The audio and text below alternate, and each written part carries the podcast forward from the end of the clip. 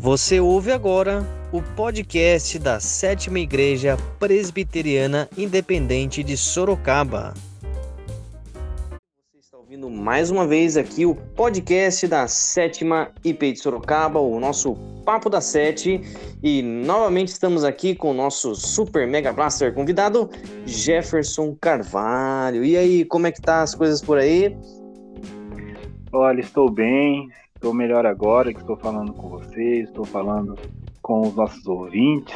Né? É, um, é um prazer estar conversando com vocês sobre qualquer tema, né? mas eu acho que é, alguns temas se fazem muito oportunos na ocasião que nós estamos é, vivendo agora, é, o Dia dos Namorados que está chegando aí, e o Matheus preparou algumas questões muito interessantes para a gente conversar.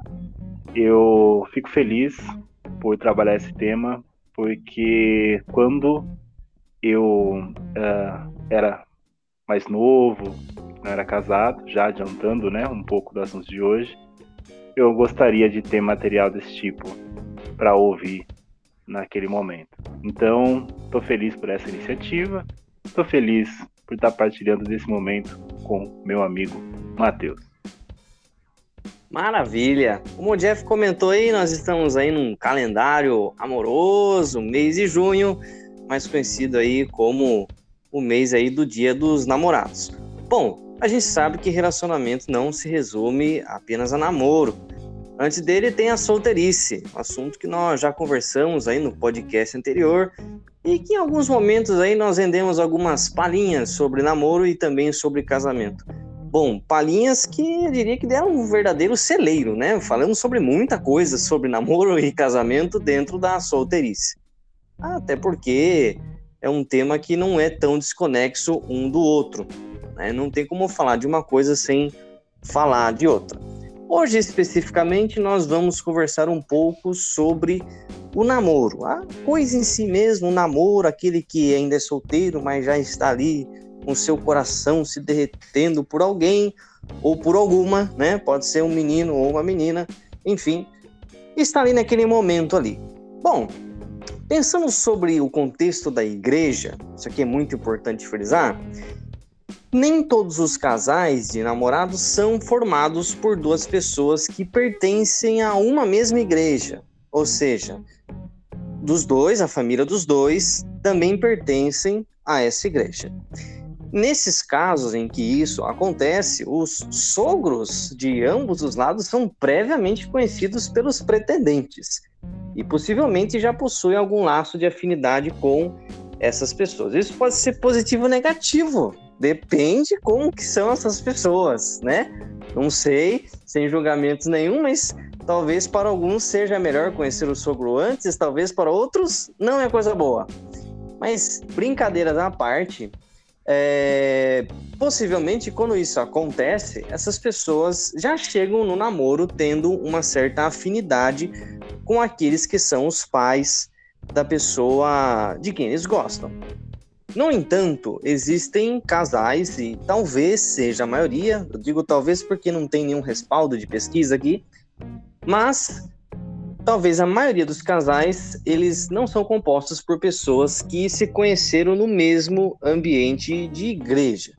Não que sejam de fé diferente, às vezes é um pouco diferenciado em algumas questões secundárias. Por exemplo, um presbiteriano que começa a namorar uma moça batista ou uma moça da Assembleia de Deus, mas não uma, uma fé tão diferente assim.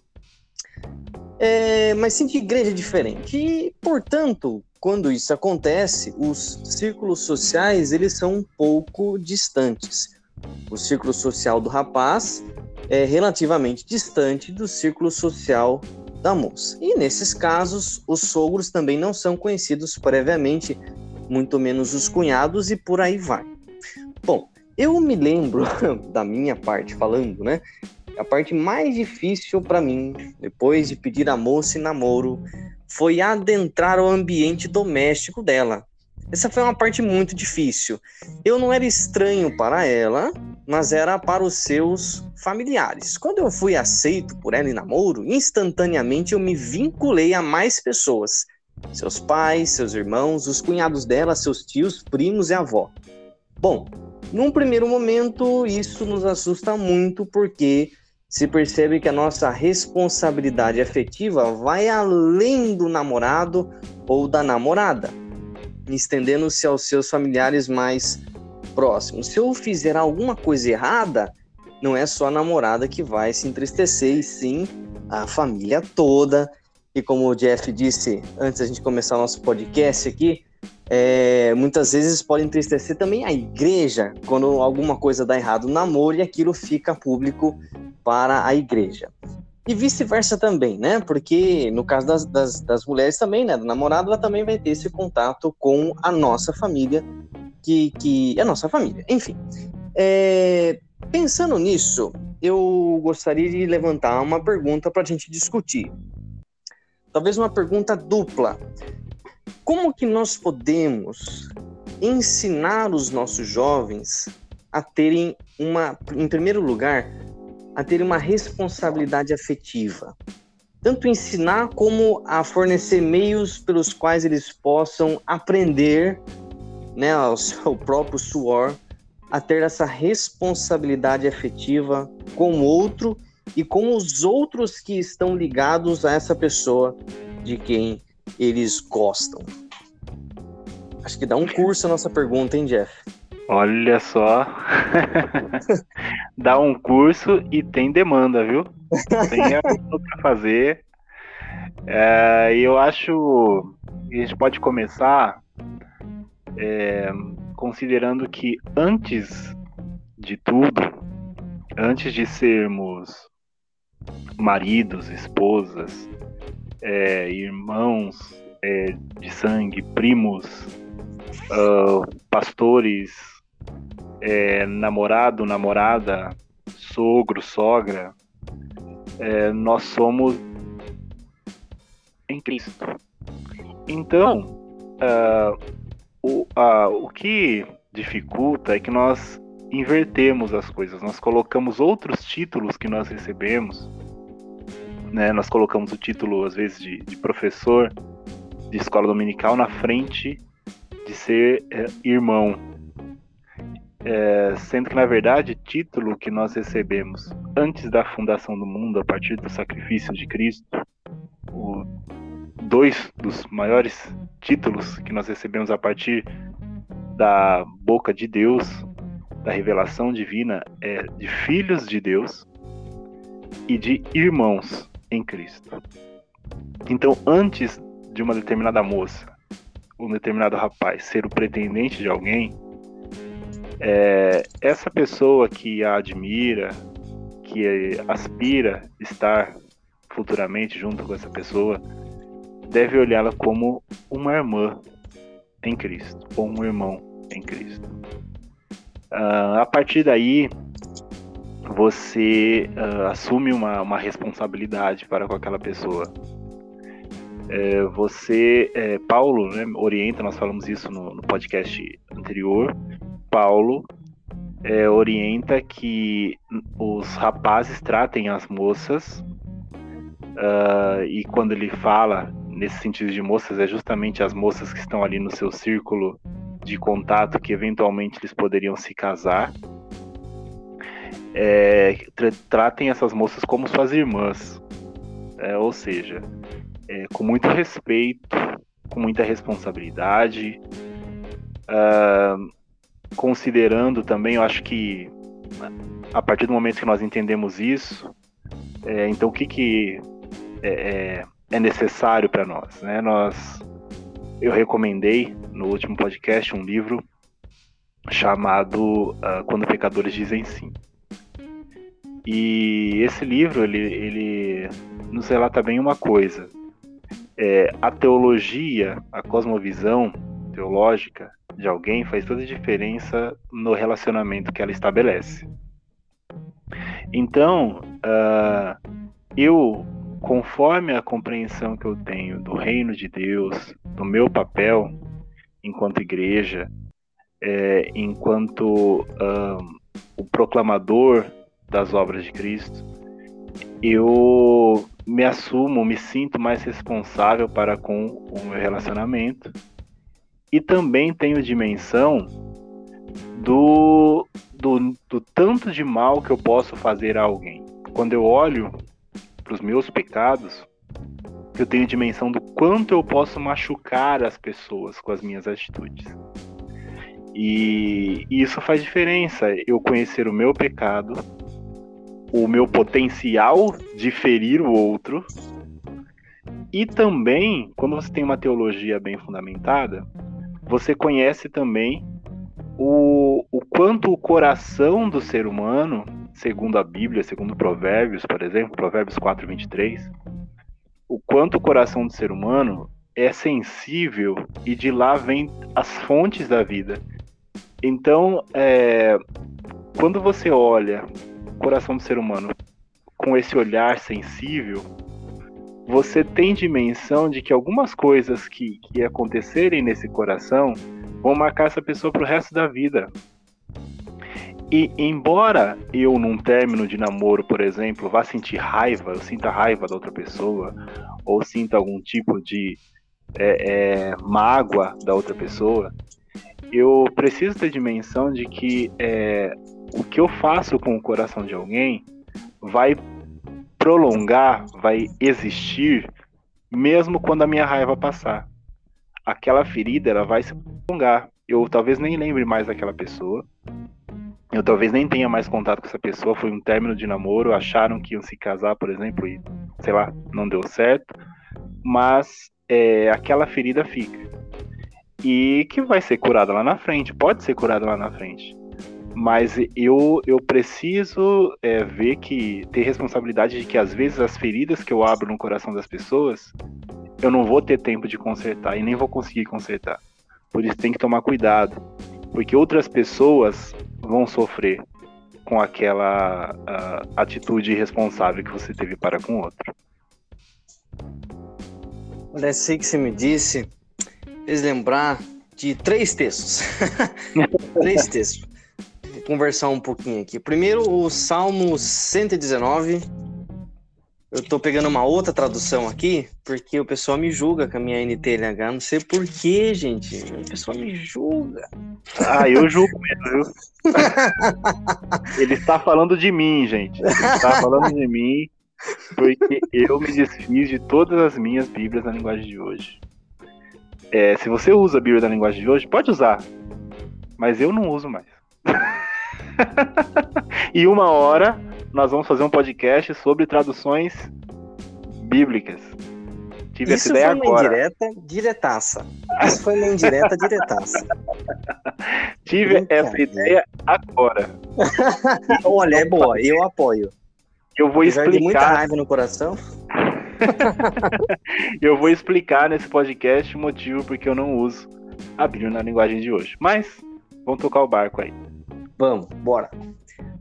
Salmo 119, versículo 9, fala assim: De que maneira poderá o jovem guardar puro o seu caminho? E daí vem a resposta na lata: observando segundo a tua palavra, observando segundo os seus mandamentos.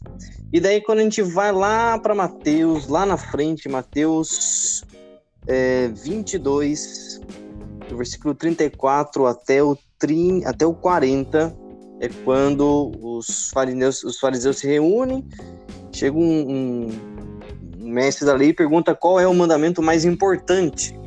E Jesus diz aquilo que a gente já sabe, né? Amarás o Senhor teu Deus com todo o teu coração, com toda a tua alma, com todo o teu entendimento, e amarás o teu próximo como a ti mesmo. E esse segundo mandamento, né, esse segundo mandamento, essa segunda parte, né, amarás o teu próximo como a ti mesmo, é, reflete justamente isso que o Jefferson comentou. Eu preciso me conhecer muito bem para que eu tenha o mínimo de responsabilidade de amar o outro do jeito certo. E eu acabo me lembrando também de um outro texto também dito por Jesus, que é dentro do Sermão do Monte, que diz que é bem-aventurados aqueles que são humildes de coração, aqueles que entendem que são espiritualmente pobres, né? Porque desses são desses são o, o reino dos céus. Então eu acho que é exatamente isso que o Jefferson disse. Quando a gente entende que nós temos uma certa limitação no nosso coração para entender muitas vezes quem nós somos, porque o coração é extremamente enganoso. Quem poderá conhecê-lo? Né? Então nós temos uma dificuldade muito grande de nos entender muitas vezes e quando nós nos apaixonamos, digamos assim, as nossas emoções se afloram muito acima da nossa razão e os nossos sentimentos muitas vezes são muito confusos e nos fazem tomar decisões sem usar a luz da nossa razão.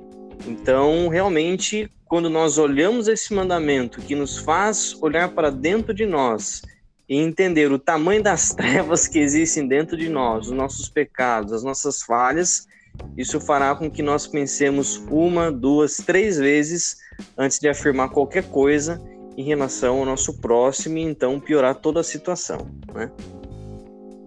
Sim, é, há um versículo de Cantares que diz o seguinte: Conjuro-vos, ó filhas de Jerusalém, pelas gazelas e servos do campo, que não acordeis nem desperteis o amor até que este o queira.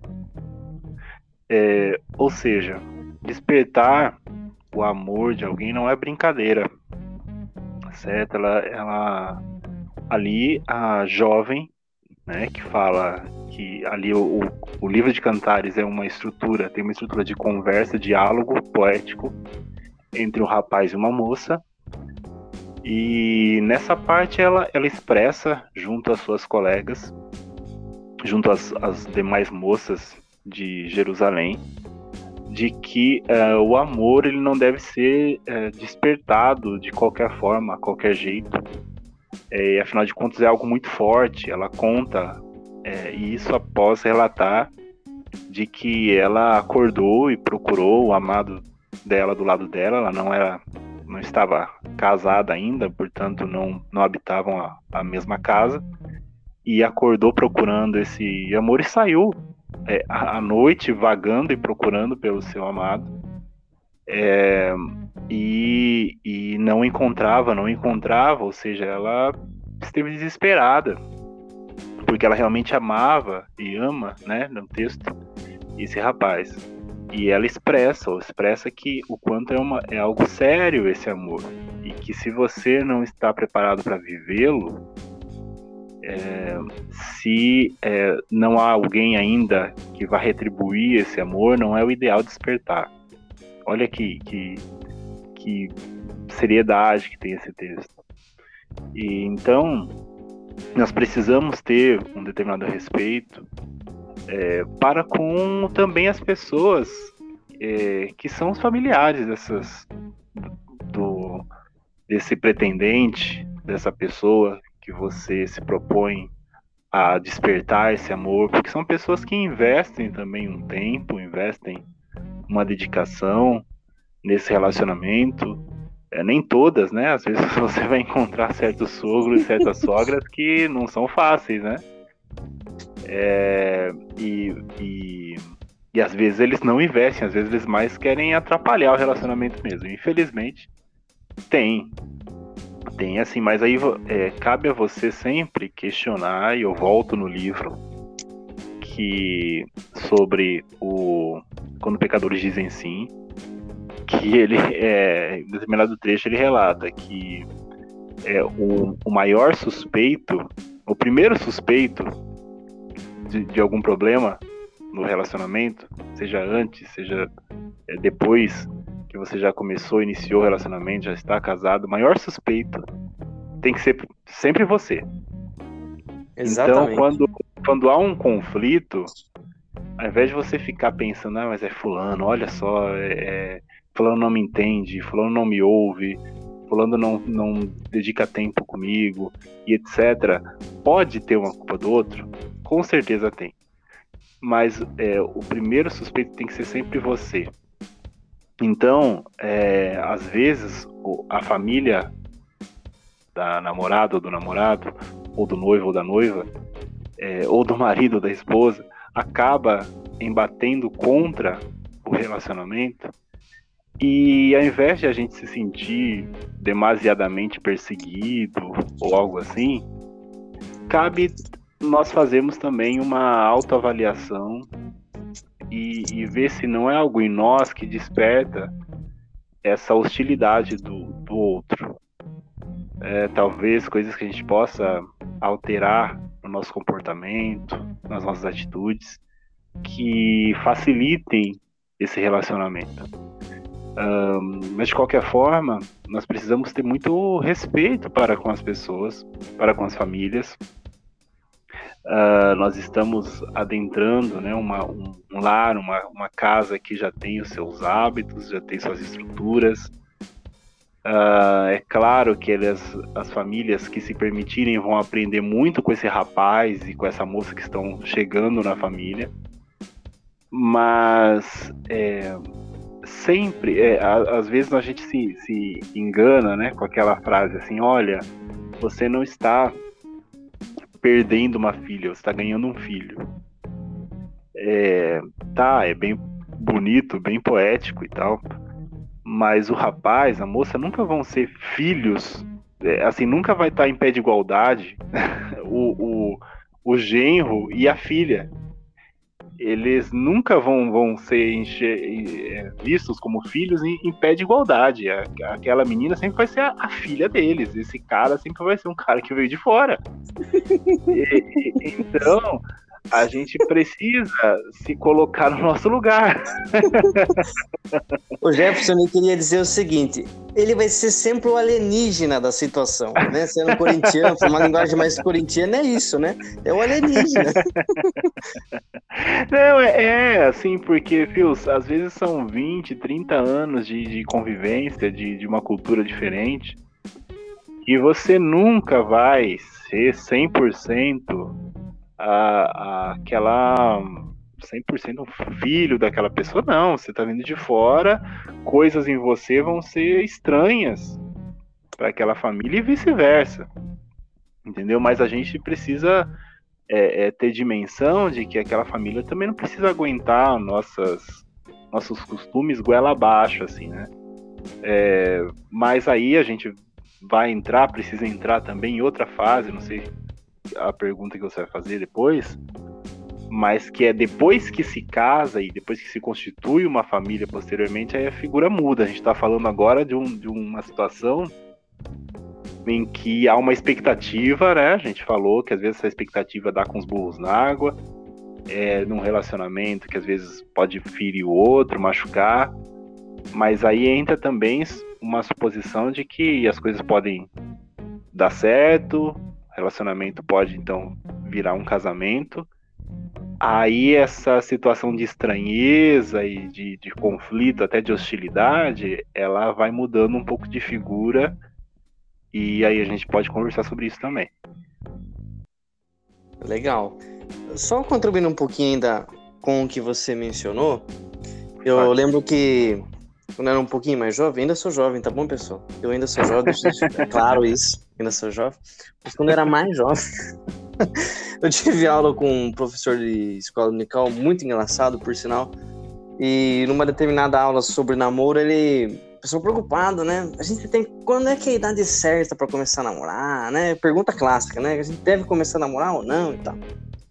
Aí ele pegou e abriu a Bíblia lá em 1 Coríntios, no capítulo 7, e só leu o versículo 27 bem mansamente, assim. Você tá casado? Então não separe. Você tá livre da mulher? Então não procure casamento. E daí deixou a Bíblia acabou. Tipo assim, Nossa. se não tá casado, então não fique procurando. Mas é, depois ele foi explicando, né? Mas ele foi seco, mas essa secura dele foi didática. Porque quando a gente tá solteiro, a gente quer, não vê a hora de você encontrar alguém para você começar a namorar. Só que pegando esse gancho de 1 Coríntios e com o que você disse de Cantares, a ideia é essa. Você até pode buscar, mas entenda muito bem o que você está procurando, né? Porque realmente quando a gente acaba achando, é um pouco assustador. para quem já viveu isso sabe. O começo parece que é aquela paixão toda, né? Mas quando a paixão começa a diminuir e ela vai diminuir, né? Aquela paixão, aquela paixonite de começo, e aí é que sim que vai aparecer realmente o que você gosta ou não, ali começa a assustar um pouco, porque daí você começa a enxergar a responsabilidade da coisa. Se você não enxergou antes, você começa a enxergar ali. Eu lembro que, como, como eu já disse, né, uma das coisas que mais me assustou foi que depois que eu iniciei o namoro, eu percebi que junto com a companheira veio um monte de gente junto. veio o pai, veio a mãe, veio a avó, veio tudo junto. Né? Então veio um grande círculo de pessoas que, caso eu fizesse alguma coisa de errado, eu ia magoar um monte de gente ali, ia magoar a minha igreja também. Então é uma coisa séria que tem que ser muito bem pensada antes né, de você tomar qualquer passo. E pensando também nessa questão da família, eu queria tecer uma segunda pergunta, que é a seguinte: é, de que maneira as famílias do namorado ou da namorada elas podem ajudar nesse processo de acolhimento. Porque ele, o, o sogro e a sogra, sabe, já viveram isso, né? A situação é complicada de você chegar na casa de alguém totalmente estranho. O que, que as famílias poderiam fazer para tornar esse essa passagem mais leve, mas sem deixar de ser profunda, né? Então, é, antes de de ir direto nessa, nessa resposta, queria frisar, colocar também como conclusão da pergunta anterior, que embora a gente tenha falado sobre essa responsabilidade, sobre toda essa questão, esse risco de machucar o outro, toda essa questão da hostilidade que pode acontecer com a família, os conflitos de hábitos e costumes, o fato de realmente é, você sempre ser o, o, genro, por mais que você é, se, se ache um filho, mas filho sempre vai ser a outra pessoa. É, embora a gente tenha falado todas essas questões de responsabilidade de machucar o coração do outro, de porventura machucar, é, cabe a gente também é, expressar uma necessidade de, de, de paz e tranquilidade para você viver esse relacionamento. Então, assim, você precisa ter responsabilidade, mas você não, não precisa ficar afoito ou inseguro porque esses problemas existem, porque essas questões existem. As pessoas enfrentam esses conflitos, essas questões desde o início do mundo, certo?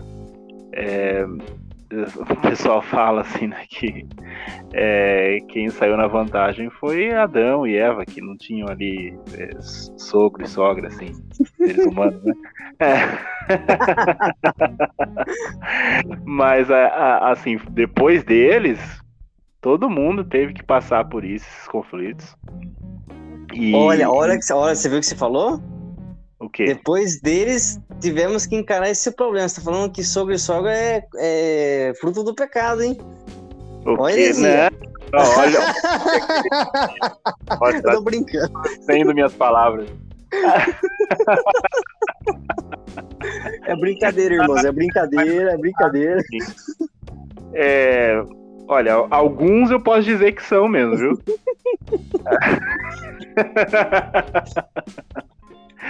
Mas assim, é, o que, que, eu posso é, dizer? Que esses conflitos são comuns, que é, os sogros e as sogras eles são uma benção, mas é, o, peca o, pecado nas relações sempre existiu, né? Infelizmente. E sempre existiu depois da queda, né? Só acertando esse ponto. E, e aí é, é necessário tranquilidade, é necessário um, como eu disse, uma, uma cosmovisão moderada sobre o que é a família, sobre o que é o relacionar, é, todos os níveis de relacionamento, né? O que é uma amizade, porque um, um relacionamento ele, ele envolve amizade, uh, o que é você é, cuidar do outro. A Bíblia tem uma, uma teologia muito, muito evidente sobre o cuidado, sobre a hospitalidade. Então a gente vai falar entrando já na questão dos pais, como os, os sogros né, podem facilitar é, esse tipo de relacionamento, esse tipo de envolvimento é, através da hospitalidade. Então, é, você, como, assim como o rapaz deve tratar a moça como sua irmã, assim como o moço deve tratar, assim como a moça deve tratar o moço como seu irmão, uh, os sogros eles devem tratar esse rapaz, essa moça que está adentrando a sua casa, é, com uma adequada hospitalidade de verdadeiros cristãos, certo? É, há, há, uma, me fugiu agora, é o há um livro de uma uma teóloga americana que ela ela era lésbica durante um, um bom período da sua vida. E hoje ela diz que através das vivências dela com o evangelho ela é heterossexual hoje e, e fala sobre isso e, e prega sobre a mudança que o evangelho fez na vida dela e ela, ela traz uma, uma grande questão, que quando é, ela estava refletindo sobre a vida dela, sobre os relacionamentos dela, que ela se propunha a, a ter, que se propunha a construir, ela encontrava com alguns cristãos e perguntava sobre a, os relacionamentos, sobre o que é, afinal de contas, ter um relacionamento. E muitas pessoas com, com as palavras acabavam é, se enrolando e não conseguindo explicar para ela o que é efetivamente um relacionamento bacana. E, e aí ela disse que um casal começou a receber ela na casa dela, na casa deles. E além de falar sobre esses assuntos, falava sobre diversos outros assuntos, mas tomava um chá, dava risada, dava risada junto, comia junto, assistia um filme junto com o casal e etc. E é, através dessa presença dela sendo recebida na casa deles, ela entendeu, afinal de contas, o que é um relacionamento saudável. Porque ela via tanto o relacionamento entre o aquele casal entre os dois, né, o marido e a mulher, como também o relacionamento deles para com ela. E ela falava assim: isso é um relacionamento é, cristão que eu estava tentando tanto entender. E, portanto, é, nada melhor de você, é, se você talvez esteja inseguro com o rapaz e com a moça que está adentrando a sua casa, a melhor solução de início para isso é você agir com hospitalidade, com amor evidente para com essa pessoa que está adentrando. É, às vezes a gente fica meio inseguro e é, o corpo, o corpo humano, por exemplo, tem algumas reações quando um corpo estranho invade o nosso, nosso sistema. É, então a gente é, sabe que o vírus né, funcionam assim, e, e outras questões, outros corpos estranhos que invadem nosso organismo, despertam reações no nosso corpo. Reações hostis, a febre é consequência, por exemplo, de uma dessas reações para com alguma coisa estranha que está acontecendo com o nosso corpo. E é, as famílias, quando elas recebem um corpo estranho dentro né, do, do, seu, do seu convívio, elas têm alguns sintomas, como a febre, né, que despertam e que é, são respostas hostis para com esse corpo estranho. E às vezes são involuntários. É, é, é só um, um pai querendo proteger a sua família, querendo proteger a sua filha, é só uma mãe querendo cuidar do seu, do seu filhinho, que era há pouco tempo atrás era um rapazinho, agora já é um homem feito e está buscando namorar, mas para os pais os filhos nunca crescem. É, então há uma preocupação, um senso de autopreservação natural do ser humano que faz com que a gente haja agressivamente. Então, é, o que, que eu é, peço e oriento os, os, sogros, as sogras, que é, procurem se, se verificar, se autoavaliar é, e encontrar suas inseguranças, encontrar é, o que os torna talvez hostil a esse rapaz ou essa moça? Se realmente ele ou ela tem um, alguma é, qualidade negativa que justifique essa agressividade, que justifique talvez tantas barreiras, tantos muros que se colocam, tantos empecilhos, ou etc é, ou tantas invasões de privacidade, que às vezes não, não há empecilhos, mas são famílias que invadem a privacidade do casal. É, o que, que justifica isso? É, essa autoavaliação é importante, a hospitalidade é, é importante e, e também você é, verificar a questão da, da hostilidade. Às vezes a gente é agressivo e a gente não entende o porquê. Às vezes tem muito mais a ver com a gente do que com o outro. É interessante você comentar sobre isso. Eu queria voltar um pouco no que você comentou sobre a teóloga, que tinha uma concepção de, de relacionamento que foi se moldando a, conforme o exemplo que ela via naquele casal. Eu estava lendo hoje um, um artigo muito pequenininho que falava sobre essa questão da hospitalidade e comentava sobre um versículo de Coríntios, mas eu não lembro agora se é a primeira ou segunda. A Bíblia está na NTLH não marcada. Tá vendo? É obra, obra do inimigo. a Bíblia é nova, gente. Tô, a Bíblia é nova. Eu não consigo achar. Mas é aquele versículo que fala que nenhuma tentação que nos sobrevém é sobre-humana e que Deus sempre nos dá um escape para qualquer tipo de tentação. E o autor do artigo ele dizia que você já parou para imaginar que talvez a sua casa é a válvula de escape da tentação de alguém? E talvez ele até tenha pensado nesse caso dessa teóloga, ele não mencionou, mas é muito parecido, né? Porque a hospitalidade daquele casal, ela de uma certa forma trouxe uma nova concepção para essa mulher e fez com que ela conseguisse ser forte diante das tentações e se fortalecer no Espírito Santo. Então, eu, eu, diria que é, a família, né, da namorada ou do namorado, que eles tenham essa visão que muitas vezes pode acontecer, né? Essa hospitalidade deles auxiliem em erros que essas pessoas têm, né? Sim. E por um outro lado, pode comentar, Jefferson.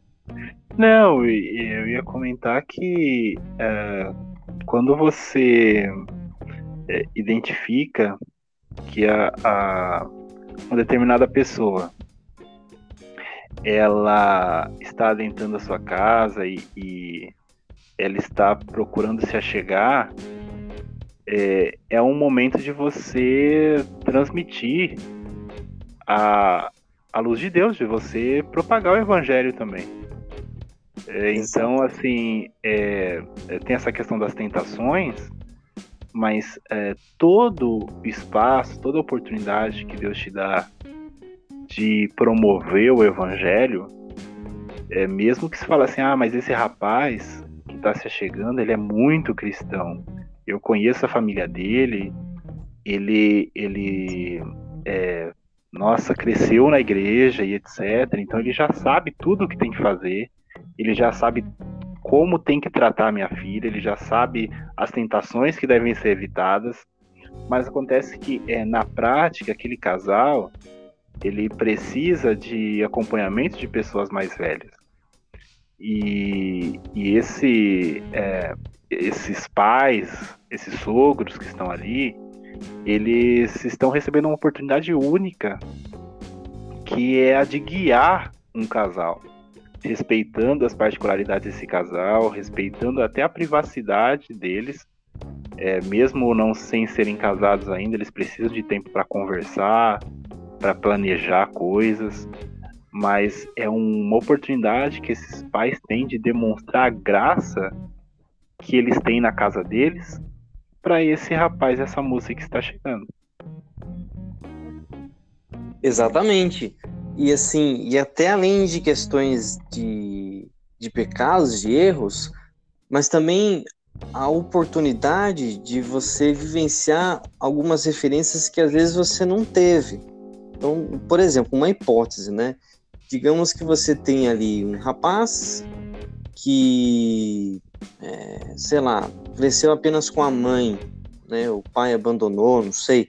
Histórias desse tipo. Ele chega naquela família e a família da mulher, né, da menina, ela é bem estruturada. Você tem um pai e uma mãe que se dão bem. Você tem uma família, né, o, o, o círculo mais é, além do pai, da mãe, dos irmãos, você tem tios muito próximos, próximo, uma família que sempre está reunida. Isso é uma referência que ele não teve na família dele e que nesse relacionamento ele vai acabar aprendendo e vai reproduzir também na casa dele. Então também é um ambiente que você consegue observar é, outras possibilidades e sozinho Sim. essa pessoa não veria, né? às vezes até tem de ambos os lados boas referências, mas com algumas diferenças que talvez do outro lado são mais saudáveis. Às vezes você tem uma família que é muito bem estruturada, mas que ela é mais distante uns dos outros, e uma outra família que é mais aproximada, os primos se veem bastante, os tios se veem bastante, uma família que se reúne, família unida. Os dois lados são bons, mas parece de um lado parece que tem mais afetividade. Por que não copiar, né? Então acho que é os dois lados, né? Aprimorar coisas boas e se precaver contra coisas que são ruins também, né? Sim, e acredito que é, você sempre é, identificar questões, e eu repito, eu friso agora em outro aspecto, de você sempre avaliar essas questões internas. Então, é, muitas vezes, o, eu já conheci casos, por exemplo, de pais que cuidam das suas filhas com uma certa postura excessiva, assim mesmo, de um cuidado é, extremamente demasiado, sabe? Até sufocante. É, mas por quê? Porque aquele pai, no tempo em que ele era jovem, ele pisou na bola aí com algumas jovens, entendeu? Na época dele. Então ele acha que o rapaz vai fazer o mesmo com a sua filha hoje. É, e talvez não seja o caso, certo? Talvez é, esse rapaz ele tenha uma, uma postura diferente. Talvez ele, ele não, não esteja pensando em usar essa, essa jovem, mas é, como você fez isso na sua juventude, você acha que todos os rapazes vão fazer o mesmo.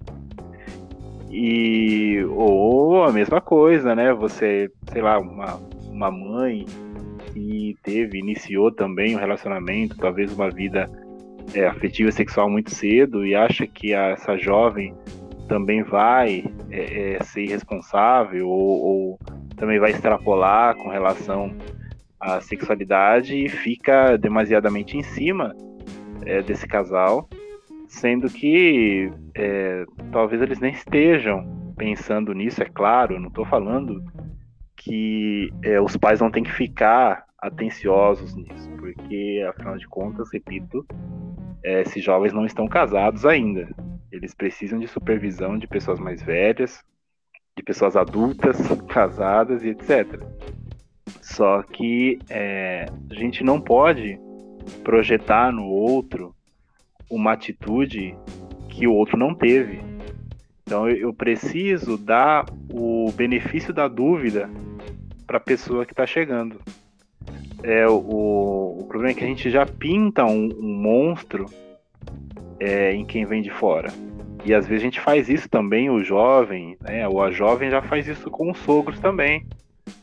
É, já imagina é, que as coisas vão dar errado por causa dos sogros. Sendo que, na verdade, eu falo como experiência própria minha. É, não vou dizer que não tive, ou que no nosso relacionamento a gente nunca teve coisas a lidar, né, eu e minha esposa Andriele, por exemplo, com os nossos pais, né, o sogro de cada um. É, coisas precisam ser acertadas, é, conflitos às vezes existem, mas eles são muito mais bênçãos na nossa vida, certo? É, do que uh, desafios a ser quebrados, a serem vencidos. entendeu? É, a gente precisa colocar as coisas no seu devido lugar. A, a vida ela tem desafios. É, há sogros e sogras que são desafios, assim como há genros e noras que também são desafios a serem vencidos. Mas essas são as exceções erradas, certo? É, num geral, eu preciso me apropriar desses familiares que eu estou recebendo como pessoas a agregar, a acrescentar com as suas experiências, com as suas vivências, com seu amor, certo? Com seu amor, que é um amor de genro, um amor de nora, mas há espaço para o amor e deve ocorrer um amor, certo? Entre esse relacionamento, assim como todo relacionamento deve ser embasado no amor. E onde tem amor, as coisas tendem a dar certo. Quando tem o amor de Deus, as coisas tendem a caminhar bem. Mas é, eu preciso é, ter muito cuidado com as coisas que eu projeto no outro, tanto com as expectativas positivas como com as expectativas é, negativas. Eu queria colocar, ler um texto também em Salmo que uh, diz o seguinte: Não a nós, Senhor, não a nós, mas ao teu nome da glória, por amor da tua misericórdia e da tua fidelidade. Porque diriam as nações: Onde está o, o Deus deles? No céu está o nosso Deus, e tudo faz como lhe agrada. Prata e ouro são os ídolos deles, obras das mãos de homens. Têm boca e não falam, têm olhos e não veem, têm ouvidos e não ouvem, têm nariz e não cheiram. Suas mãos não apalpam, seus pés não andam, som nenhum lhe sai da garganta torne-se semelhantes a eles os que os fazem e o quanto neles confiam. Israel confia no Senhor, ele é o seu amparo e o seu escudo. É, o que eu quero trazer com essa leitura, que fica no Salmo 115, uh, ah, é que nós precisamos sempre tomar cuidado com as expectativas positivas e negativas sobre as pessoas.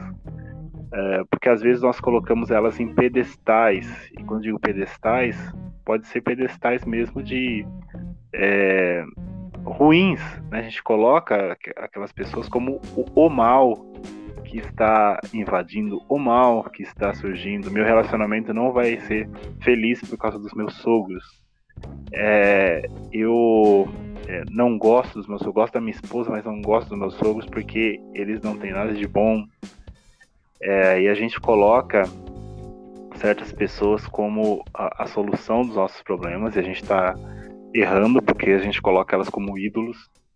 É, e isso acontece muito nos, nos, relacionamentos, principalmente nos namoros, em que você não convive direto com aquela pessoa. E a gente coloca a, a namorada e o namorado em pedestais de idolatria sendo que, como esse texto nos fala, o nosso amparo, a nossa segurança, a nossa felicidade é, é do Senhor e é no Senhor, o Deus de Israel. Então, é, mas quando a gente coloca o nosso amparo, nossa felicidade toda em alguém que está namorando, uh, nós colocamos ela num pedestal, ele num pedestal e transformamos ele ou ela no nosso Deus. E, e geralmente, né, vamos pegar uma analogia bíblica, né, o diabo, o demônio quer nos afastar de Deus. Acho que você está entendendo onde eu quero chegar. Uhum. É, então, qualquer postura que uma família tenha de hostilidade ou de insegurança que para você é ameaçador, que para você representa, nossa, o meu namoro talvez acabe porque a minha sogra não sabe lidar com isso, o meu sogro não sabe lidar com isso, eles se envolvem muito, etc, etc, etc. Com a mesma intensidade que a gente exalta nosso namorado, nossa namorada como um deus, é, a gente também coloca eles na posição de um demônio. Entendeu? Coloca a, a, os nossos sogros, nossas sogras, é, os genros, é, né, aliás, é, cunhados, cunhadas, numa posição de demônios. Por quê? São aqueles que têm mais potencial para desfazer o nosso relacionamento. É... é, é, uma, é uma analogia que é forte, mas ela é muito concreta, porque a nossa, a nossa mente ela sempre trabalha assim, entre bem e mal, luz e trevas. E então, sempre que você constrói um Deus, existe aquele medo de você se afastar desse Deus. E, e quem assume esse papel é quem você vai despertar toda a sua raiva, toda a sua ira, toda a sua seu inconformismo, toda a sua mágoa, porque você não quer perder esse Deus. Então é isso. É, a idolatria do coração dos namorados pode fazer com que o relacionamento com o sogro e com a sogra seja insustentável.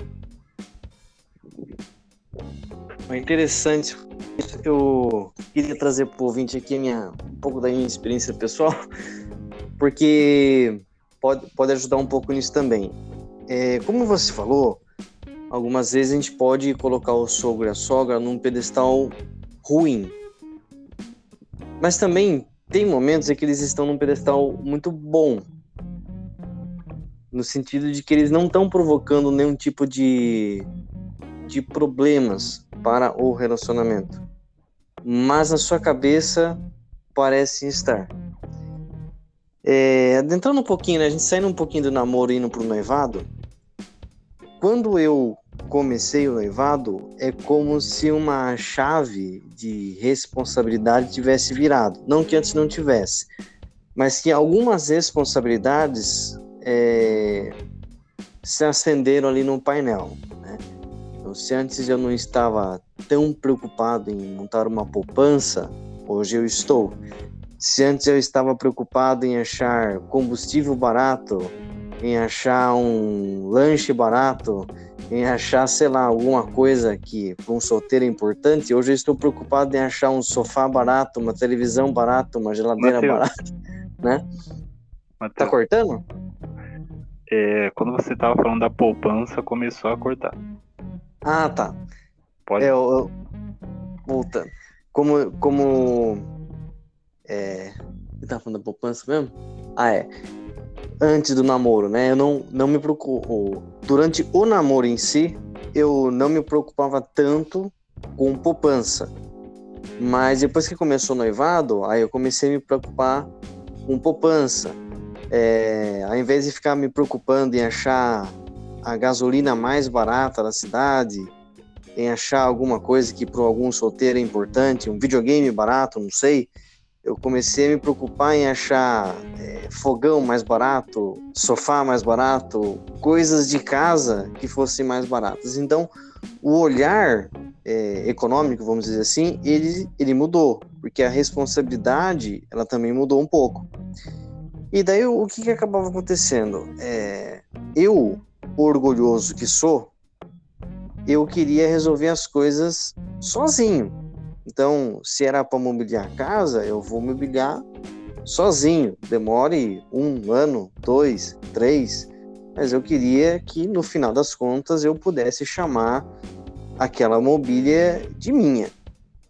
E daí que acontece? Os outros familiares, né, da, da família da namorada, alguns já são casados, outros estão nessa mesma linha férrea que eu, também do casamento, e tem o sogro e a sogra que obviamente, são casados e que conhecem muito melhor a filha deles do que eu conheço a filha deles. e daí, o que, acontecia? É, existiam aqueles comentários de, de almoço, né? Ah, por que não faz desse jeito aqui? Né? Mas não no sentido de dizer que era a melhor forma, mas que poderia ser uma, uma possível solução. Né? Por que não faz assim? Por que não financia isso? Por que não compra isso depois? Ou então compra parcelado? Enfim, é, dando opinião, né, com base naquilo que essas pessoas viveram e que elas acham que poderia ser bom para mim e para minha noiva. E daí o que acontecia? Eu, eu particularmente ficava, eu não falava nada, mas eu ficava muito muito irritado por dentro, porque eu queria resolver as coisas sozinho. Aí, é, conversando com a noiva e também com essa pessoa que está presente no podcast aqui, chamado Jeff. esse, esse rapaz aí, ele falou o seguinte para mim, e eu guardei muito bem, que orgulho não paga as contas e também é, ninguém mora debaixo do orgulho. E apesar de ser uma resposta bem dois pés no peito, foi eficiente. Não, verdade. Porque o que acontece? Quando eu entendi que o sogro e a sogra. Opa!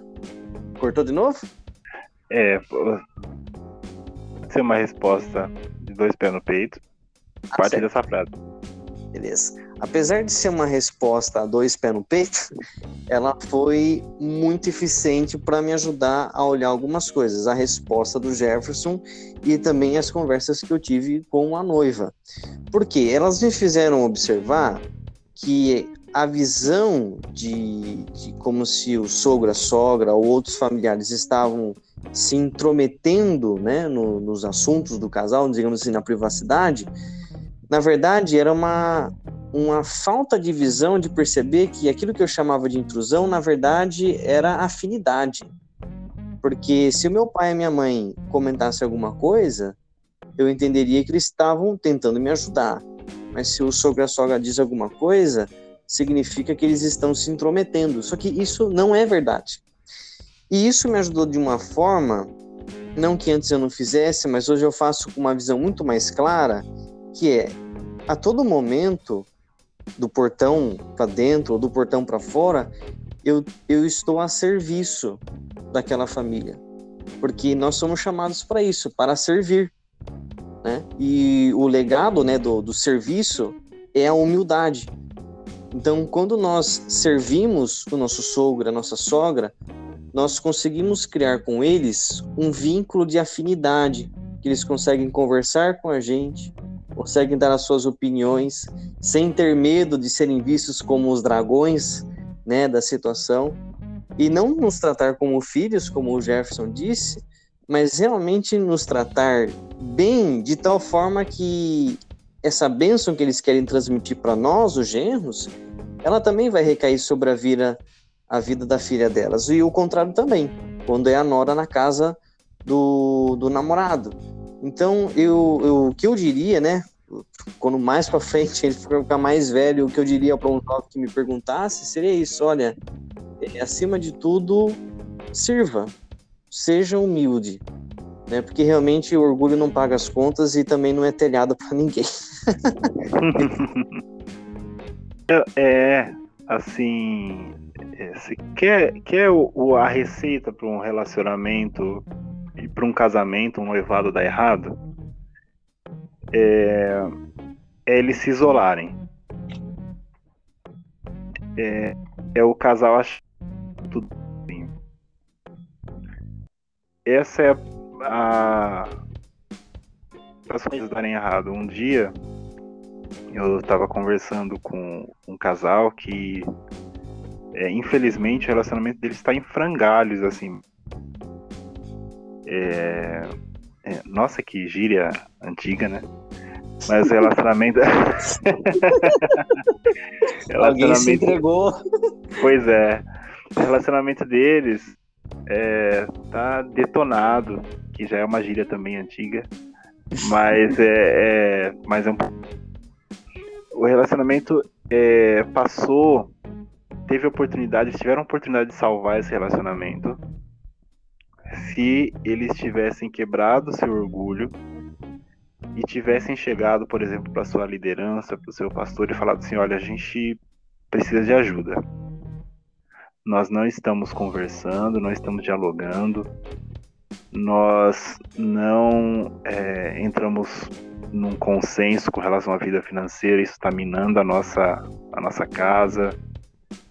Um, nós não estamos bem para conduzir determinadas coisas na nossa família, é, determinados planos de vida e precisamos de auxílio de casais mais é, velhos.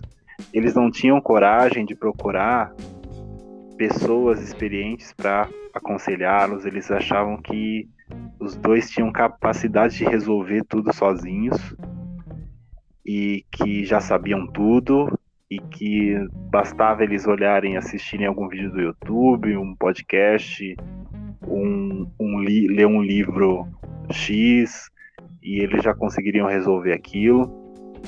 Mas é, chegou num ponto em que não tinha mais solução. Hoje eles não conseguem um olhar para a cara do outro. Eles não conseguem conviver juntos. Estão casados, estão juntos. Tem vários laços que os unem é, com relação ao casamento, né? Porque quando você se une com alguém, você assume vários compromissos com outra pessoa mas o coração dessas pessoas já não tem mais um compromisso. É, porque eles quiseram resolver tudo sozinhos. E isso em todos os sentidos é, precisa ser observado, porque nós precisamos das outras pessoas. Não é vergonha nenhuma precisar do outro. Não é vergonha nenhuma chegar para os sogros, por exemplo, e falar assim: nós precisamos de ajuda. Eu preciso de ajuda eu sou um rapaz que, que se eu é, planejar sozinho o casamento com a sua filha, eu vou demorar, sei lá, sete anos para me casar. Mas eu não quero demorar tudo isso. Então eu preciso de ajuda. É, vocês querem que a gente se case também mais, mais logo? Então eu quero trabalhar junto com vocês para isso. Eu, eu me surpreendi, Matheus, sabe?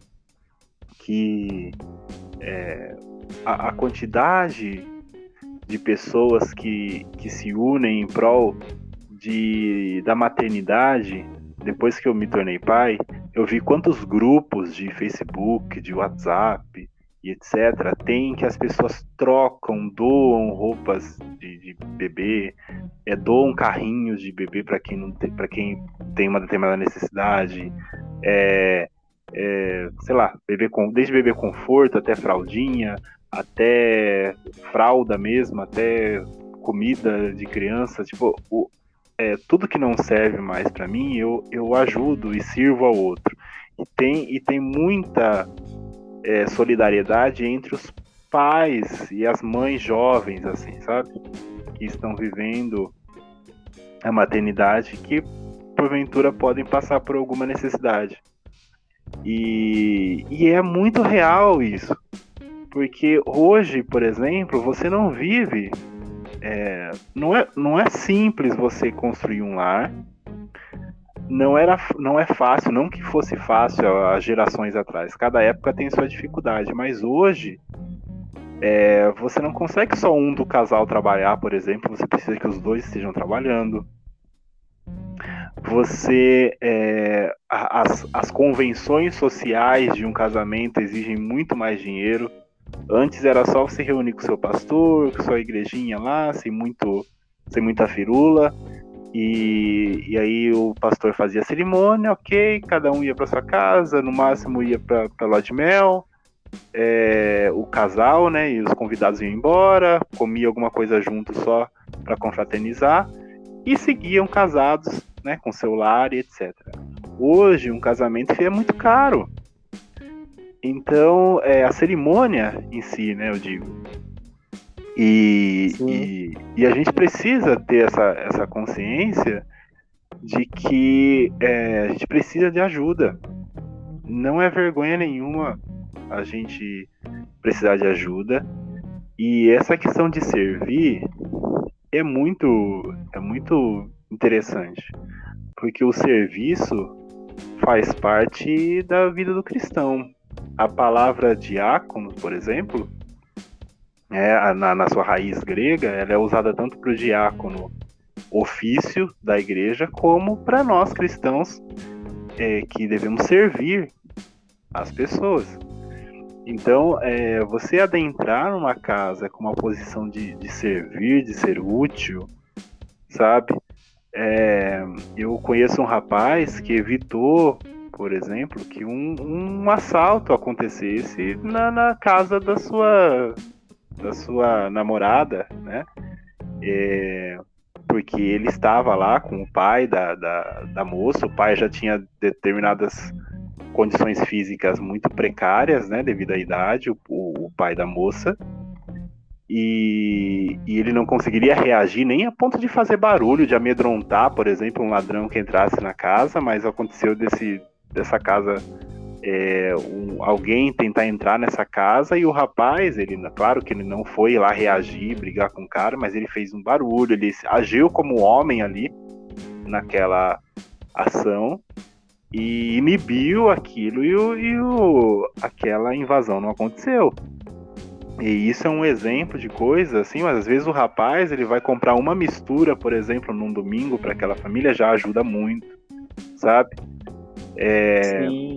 E eu acho que faz parte, faz parte de. A, a, minha esposa, por exemplo, é muito parceira da minha mãe.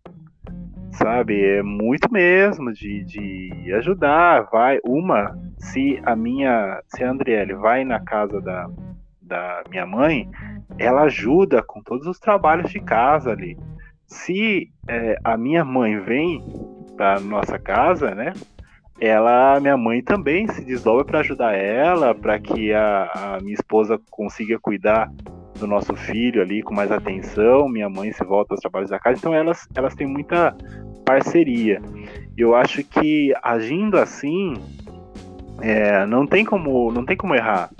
Sabe, o próprio Cristo serviu as pessoas e a gente precisa imitar a Cristo, né? Imitar a postura de Cristo em todos os e não seria no casamento que isso seria diferente, não seria no noivado que isso seria diferente, esse senso de responsabilidade que você adquiriu depois que começou, é, depois que se adentrou esse período do noivado, é um senso muito, muito real, sabe? A, a é, antes de, de, a gente noivar, por exemplo, né? A, a minha esposa ela tinha um cartão e esse cartão ficava mais na mão dos pais dela para comprar as coisas da casa e etc.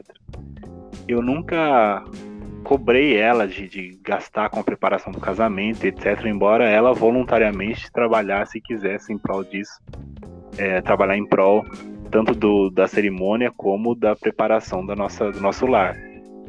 É, mas ela mesmo teve um momento que ela pegou esse cartão e falou assim: eu não vou conseguir usar mais tanto para o nosso lar, certo? Embora eu continue ajudando como eu consigo. Mas agora, é, quando eu digo cartão, né, seria a, o salário dela, né? Agora esse salário, ele vai, boa parte dele vai para a preparação do casamento. Então se eu ajudava, sei lá, com 800 reais no meu lar, com meu pai, com minha mãe, eu vou ajudar agora com 400, entendeu? Porque já começa, esse lá já vai sendo construído é, aos poucos, antes do casamento começar, mas assim, as responsabilidades financeiras, elas já começam a pesar. Então, eu mesmo vendi muita coisa minha é, para poder casar. Vendi mesmo, assim, vendi é, livros e mais livros meus, sabe? É claro que depois eu fui reconstruindo minha prateleira de livros, mas eu vendi livros que eu gostava muito para poder casar. Vendi é, um baixo que eu gostava muito, vendi um teclado, vendi algumas coisas aí. E não tenho vergonha de falar isso porque eu faria tudo outra vez. Eu faria tudo outra vez, além de coisas que eu deixava de, de comer, por exemplo, é, sozinho, para poder guardar aquele dinheiro para comer junto com aquela pessoa quando a gente tivesse um tempo para sair, para também é, estar junto um, um, tempo durante essa preparação. Então é isso. Eu acho que a gente não não é, não é vergonha precisar dos nossos sogros, da nossa da família da, da pessoa que está com a gente. Eu acho que é benéfico, acho que tudo tem equilíbrio. É, tudo né, tendo equilíbrio vai bem. É claro que você não deve se aproveitar, né? Sim, tem gente que, que, extrapola. E também você deve ficar atento, né? Porque as pessoas também não têm tanto equilíbrio quanto poderiam ter. É, você pode precisar, mas você também deve colocar um pouco de si ali também. Porque às vezes as pessoas tendem a jogar um pouco na cara da outra pessoa quando tem algum conflito aqui ou ali, né? Ah, porque, né, a gente ajudou isso, a gente ajudou aquilo. Mas se você pensar nisso, você cai no orgulho. Entendeu? Exatamente. Isso. E, e aí você, é, na verdade, o, o que alimenta o nosso orgulho é justamente a gente pensar assim, não, depois eu vou ficar na mão da pessoa. A pessoa vai, vai se aproveitar, vai sempre ficar jogando na minha cara que colaborou isso, que deu isso, que deu aquilo. É, mas cara, né, e, ou moça, você que tá assistindo, sabe, relaxa, sabe, as pessoas elas elas podem porventura fazer isso mesmo, tá? Mas, sabe, você tem as pessoas para contar. Você não tem, não dá para você contar com, com as coisas. Você tem é que contar com as pessoas. Isso, exatamente. Isso, então assim, sabe, abraça, abraça as parcerias, abraça as ajudas aí que tudo dá certo. É aquela coisa, né? É, você vai se relacionando, você vai vendo os seus erros, os seus pecados, você vai vendo os erros e pecados do seu parceiro ou parceira, e você também vai vendo os erros e pecados dos sogros, dos seus próprios pais. Então, da mesma forma que você tem que estar aberto para perdoar aquele que você diz que ama, vai ter que estar preparado para perdoar também o sogro e a sogra, né?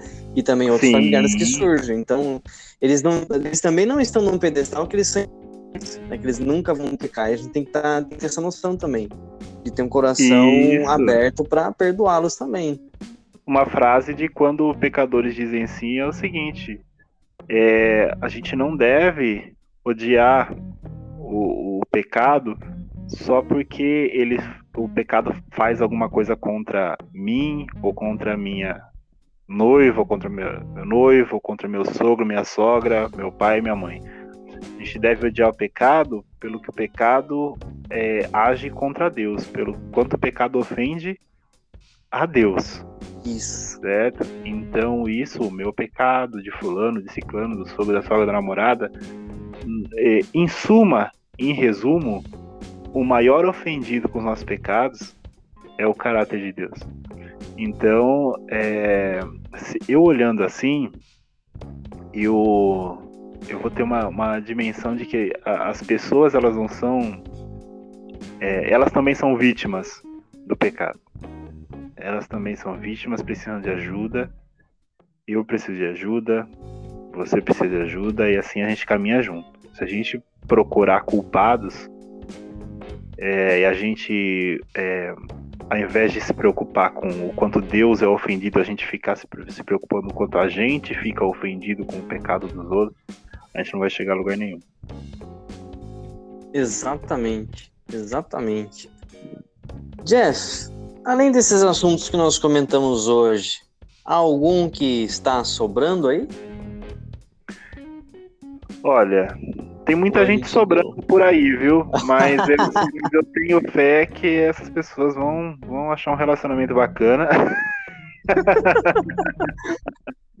e depois desse podcast, melhor ainda, porque aí esse, eles vão ouvir, vão, vão sentir vontade de adquirir um relacionamento saudável e vão procurar pessoas experientes, pastores, pessoas próximas, familiares, para contribuir mais ainda para essa conversa, para esse aconselhamento aí, esse bate-papo que nós fizemos hoje. E eu tenho certeza que vai ser uma bênção. Né? Na, um relacionamento, acho que o relacionamento é uma bênção na vida de todos nós. Amém. Você ouvinte que ouviu até esse momento esse podcast, mas não ouviu o podcast anterior sobre a solteirice, eu recomendo fortemente que após você assistir esse vídeo, você volte lá no podcast da solteirice e salve em sua playlist para que você possa vê-la no possa vê-lo nos dias subsequentes, porque os assuntos que se encontram lá na solteirice também dizem respeito a namoro e casamento, coisas que nós não comentamos hoje aqui, estão comentadas lá. E também há muitas coisas que serão comentadas no próximo podcast, que será exclusivamente sobre casamento. Nesse podcast aí a gente vai ouvir coisas muito específicas sobre o casamento em si. provavelmente a gente acaba escapando alguma coisa para solteirice de novo, para a questão do namoro, porque são questões muito interligadas. Não esqueça de compartilhar esses podcasts com seus amigos solteiros em namoro, em noivado ou em casamento. Pode ser aí uma grande, como eu disse aí no meio da nossa conversa, pode ser um grande escape de alguma tentação que está surgindo aí e talvez esse podcast seja uma hospitalidade em conteúdo que possa acolher os seus amigos e amigas em suas dificuldades e estimulá-los a procurarem aí pessoas concretas mesmo, pessoas, né? Casais, pastores, pessoas que possam ajudá-las em suas dificuldades e também compartilhar as bênçãos que os relacionamentos em Cristo possuem. Muito bem, esse foi o nosso Papo da Sete. Nosso assunto foi namoro.